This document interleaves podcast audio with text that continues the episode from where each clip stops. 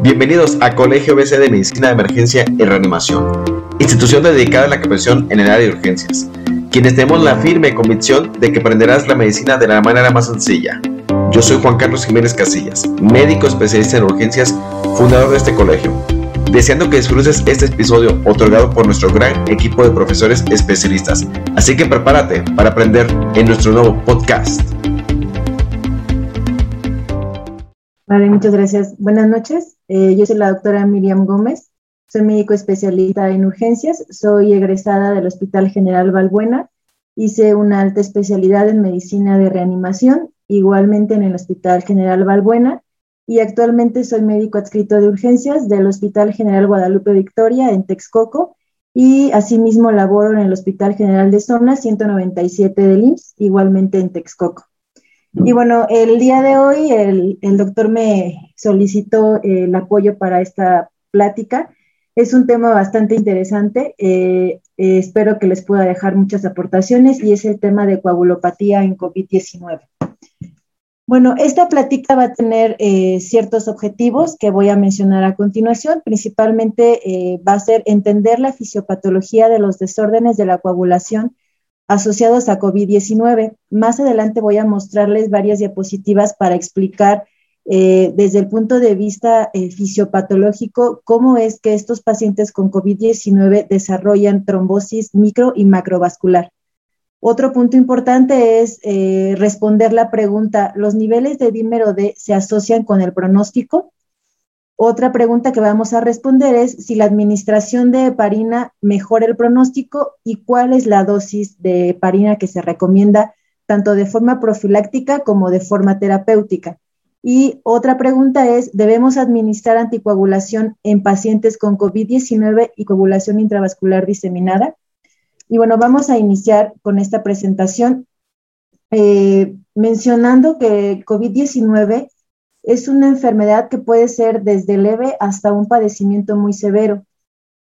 Eh, cuando existe un COVID-19 asociado a una enfermedad severa, se asocia a un estado trombótico alto. En muchos artículos que revisé y que menciona la bibliografía, se ha mostrado una incidencia entre el 25 hasta 30% de pacientes con trombosis venosa profunda.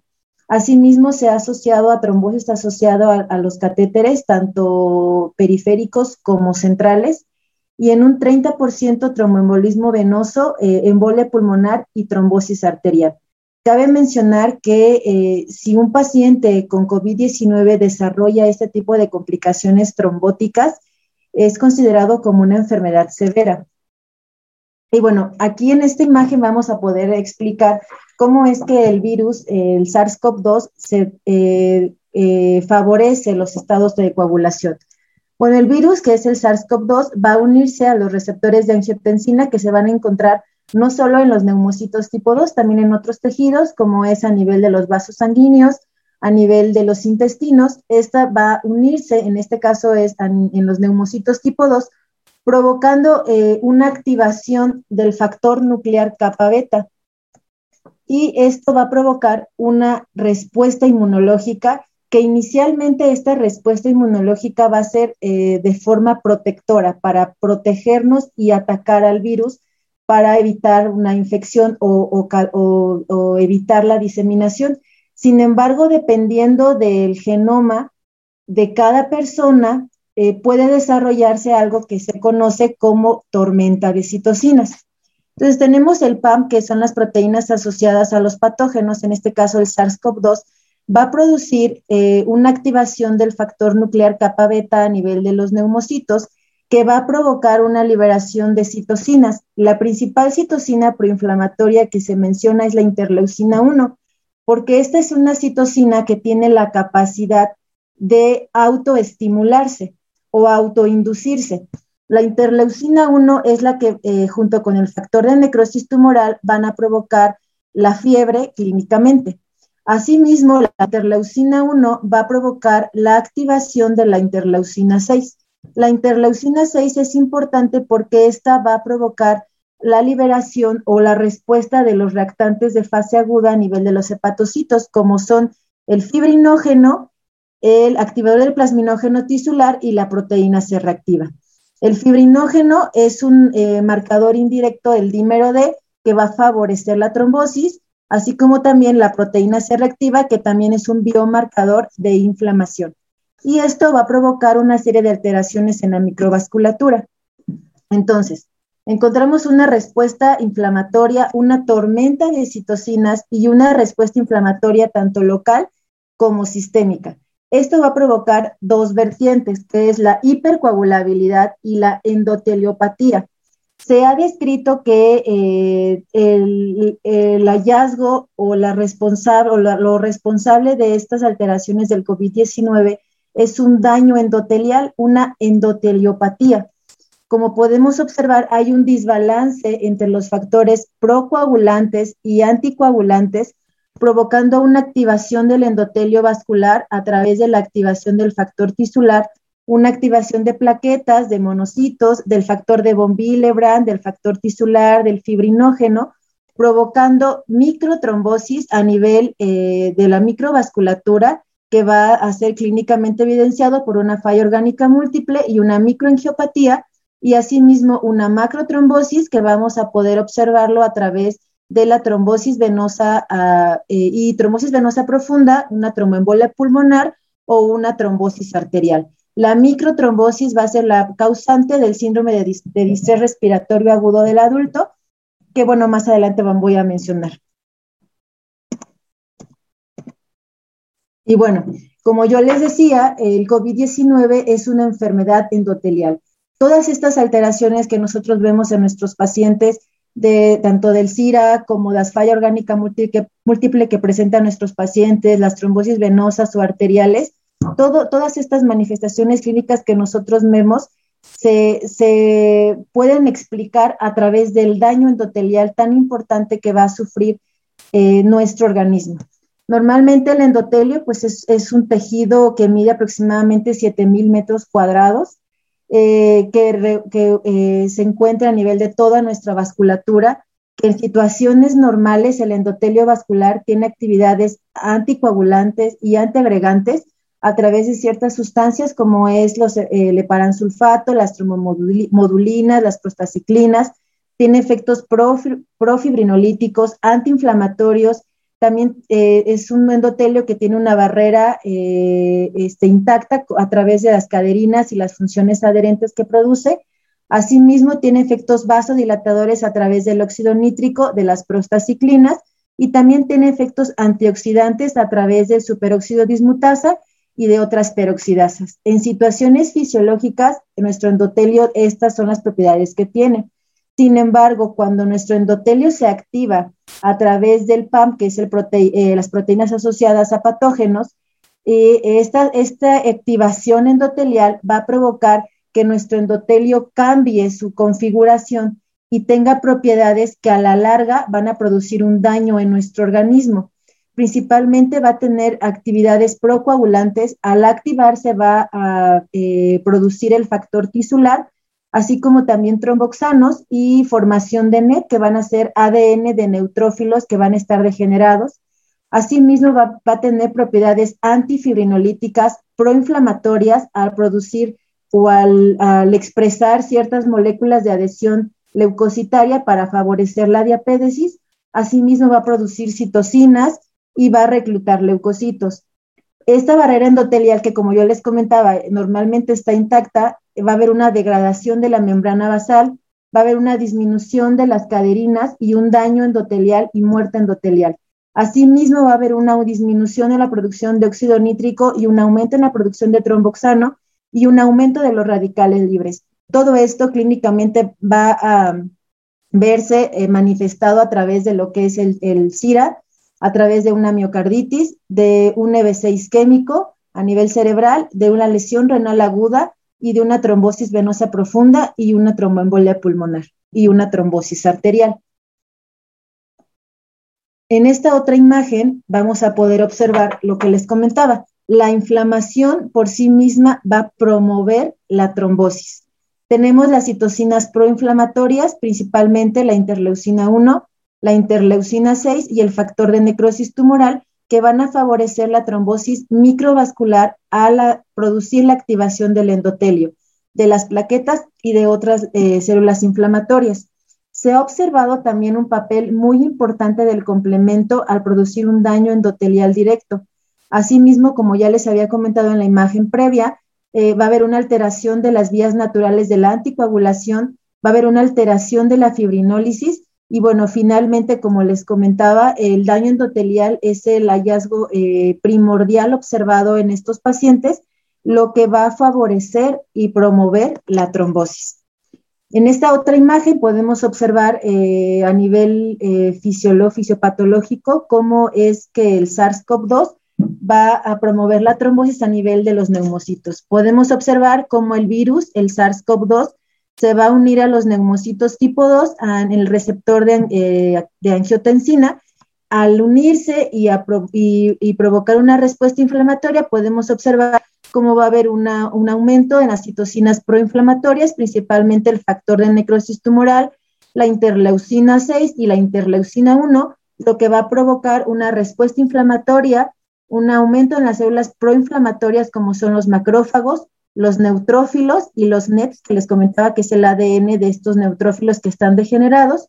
Va a haber una alteración de la barrera endotelial, va a haber una activación y un aumento en la síntesis de las caderinas, provocando lo que es la diapédesis, y un aumento en la respuesta inflamatoria dentro de los neumocitos tipo 2, los cuales van a favorecer la trombosis, observando en esta imagen a nivel eh, vascular una microtrombosis vascular, y eh, esto se ve clínicamente y patológicamente expresado al observar un daño alveolar difuso, al formación de fibrina, formación de membranas hialinas, lo que va a provocar que estos pacientes tengan una microtrombosis vascular y el desarrollo del síndrome de distrés respiratorio agudo. En cuanto a lo que les comentaba, patológicamente toda esta respuesta inflamatoria se va a ver reflejado a nivel histológico en un daño alveolar difuso, en una microangiopatía trombótica, es decir, trombos a nivel de la microvasculatura, no solo pulmonar, sino sistémico, en una trombosis eh, difusa y observamos los NETs, que van a ser el ADN de los neutrófilos degenerados. Y bueno, en cuanto a los hallazgos de laboratorio que se observan en los pacientes con COVID-19, llaman mucho la atención eh, dos características principales de la coagulopatía que es el dímero D elevado y niveles de fibrinógeno normales. El dímero D es un marcador indirecto de la enfermedad trombótica o de la actividad trombótica de nuestro paciente y tiene una elevada sensibilidad.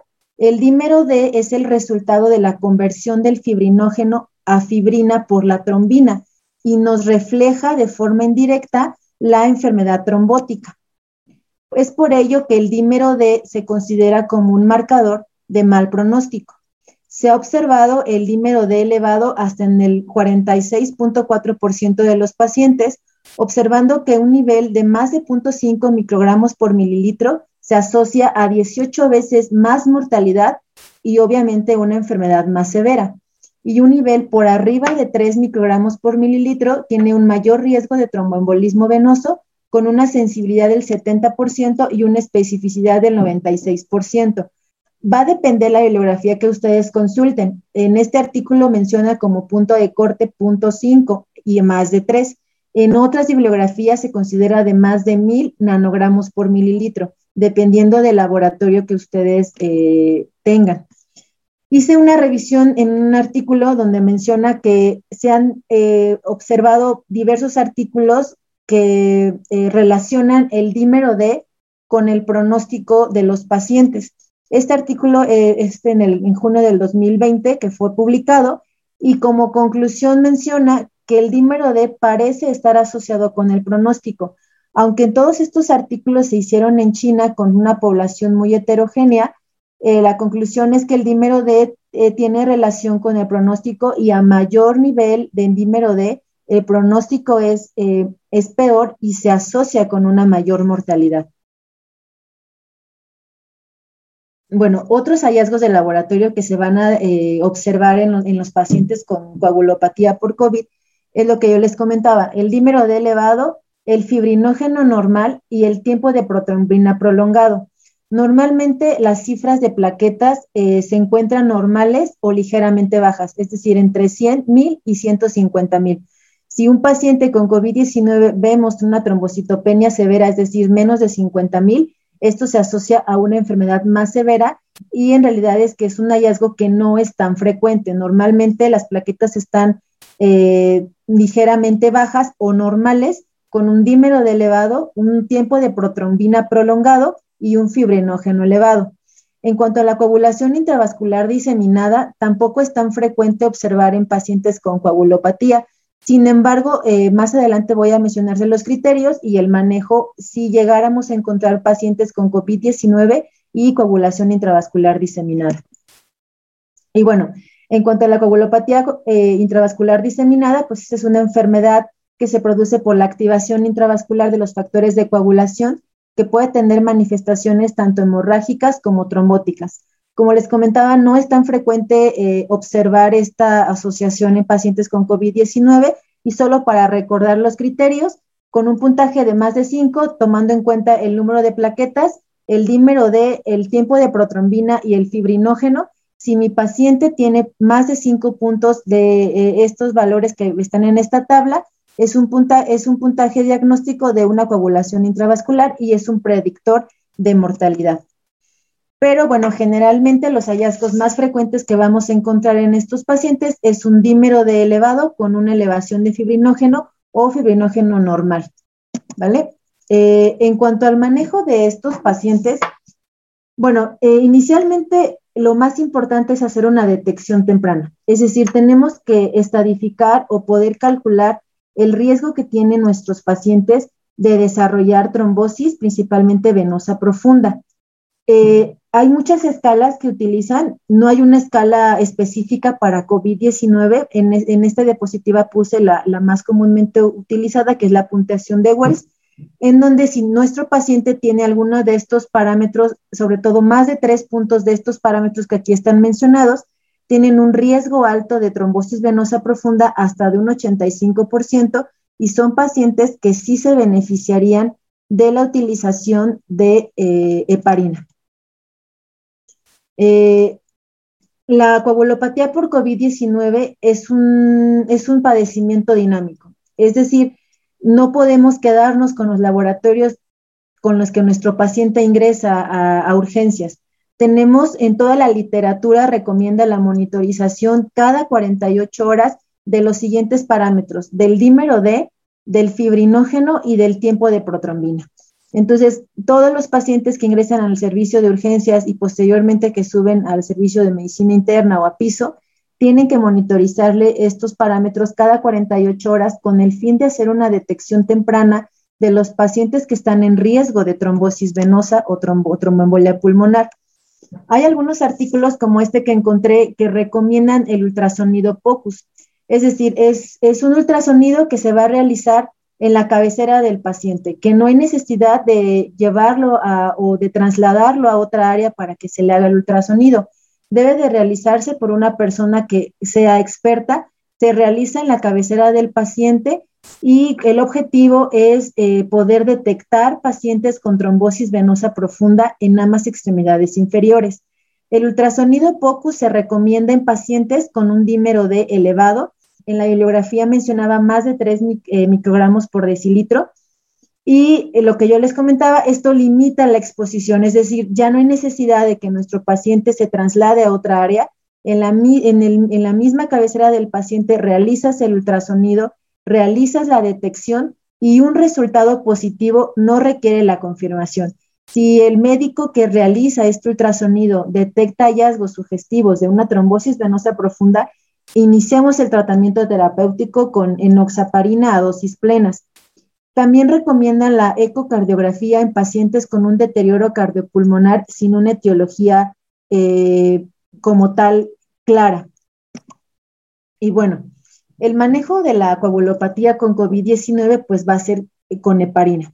La heparina no solamente es un medicamento que tiene efectos antitrombóticos, también tiene efectos antiinflamatorios, efectos anticomplemento y disminuye la mortalidad en los casos severos. En todos los artículos recomiendan el uso de heparina como profilaxis en todos los pacientes que van a ingresar al hospital. Y se recomienda la heparina de bajo peso molecular. En caso de que los pacientes tengan una falla renal eh, crónica con una disminución de la filtración glomerular, recomienda la heparina no fraccionada. Y bueno, obviamente hay que considerar las contraindicaciones, que principalmente son dos, cuando mi paciente tiene sangrado activo o cuando las plaquetas son menos de 25 mil pacientes, 25 mil, perdón, 25 mil. Si mi paciente tiene estas contraindicaciones, el uso de heparina no se debe de utilizar. Eh, el dímero D, como yo les comentaba, es un factor de pronóstico y es un factor que nos puede ayudar a guiarnos a manejar nuestros pacientes con COVID-19. Si mi paciente tiene un dímero D de menos de 3, se debe de realizar únicamente un tratamiento profiláctico con heparina y medir los marcadores que les comentaba cada 48 horas. Si mi dímero D es mayor de 3, se recomienda realizar el ultrasonido POCUS, es decir, en la cabecera del paciente.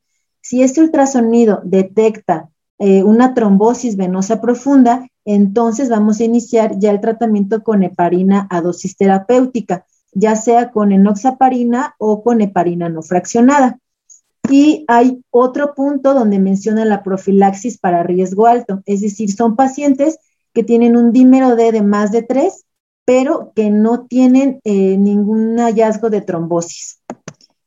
Eh, en esta tabla podemos observar las dosis que se recomiendan. Entonces, tenemos un paciente con un dímero D de menos de 3 que no tiene factores de riesgo, entonces le iniciamos su tratamiento profiláctico con enoxaparina, recomienda la dosis de 40 miligramos subcutáneo cada 24 horas y esta se va a ajustar dependiendo del peso del paciente. Si mi paciente pesa más de 100 kilos, recomienda el 40 miligramos cada 12 horas y más de 120 kilogramos, 60 miligramos subcutáneo cada 12 horas.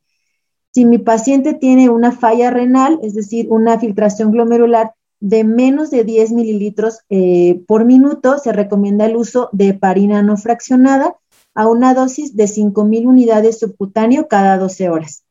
Si mi paciente tiene un dímero de, de más de 3 microgramos, pero el ultrasonido no reporta que tenga trombosis, se debe de dar una profilaxis para pacientes de alto riesgo. ¿Por qué? Porque nuestro dímero D está elevado. Ahí podemos también considerar otros marcadores importantes como son pacientes con altos niveles de ferritina, altos niveles de proteína C reactiva, linfopenia, que son también factores de mal pronóstico. En este artículo únicamente tomaba en cuenta el dímero D.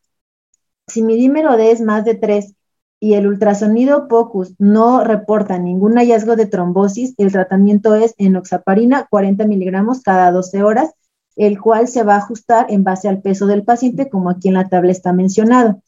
Si la filtración glomerular es de menos de 10 mililitros, entonces se va a utilizar la heparina no fraccionada a una dosis de 7.500 unidades subcutáneo cada 12 horas.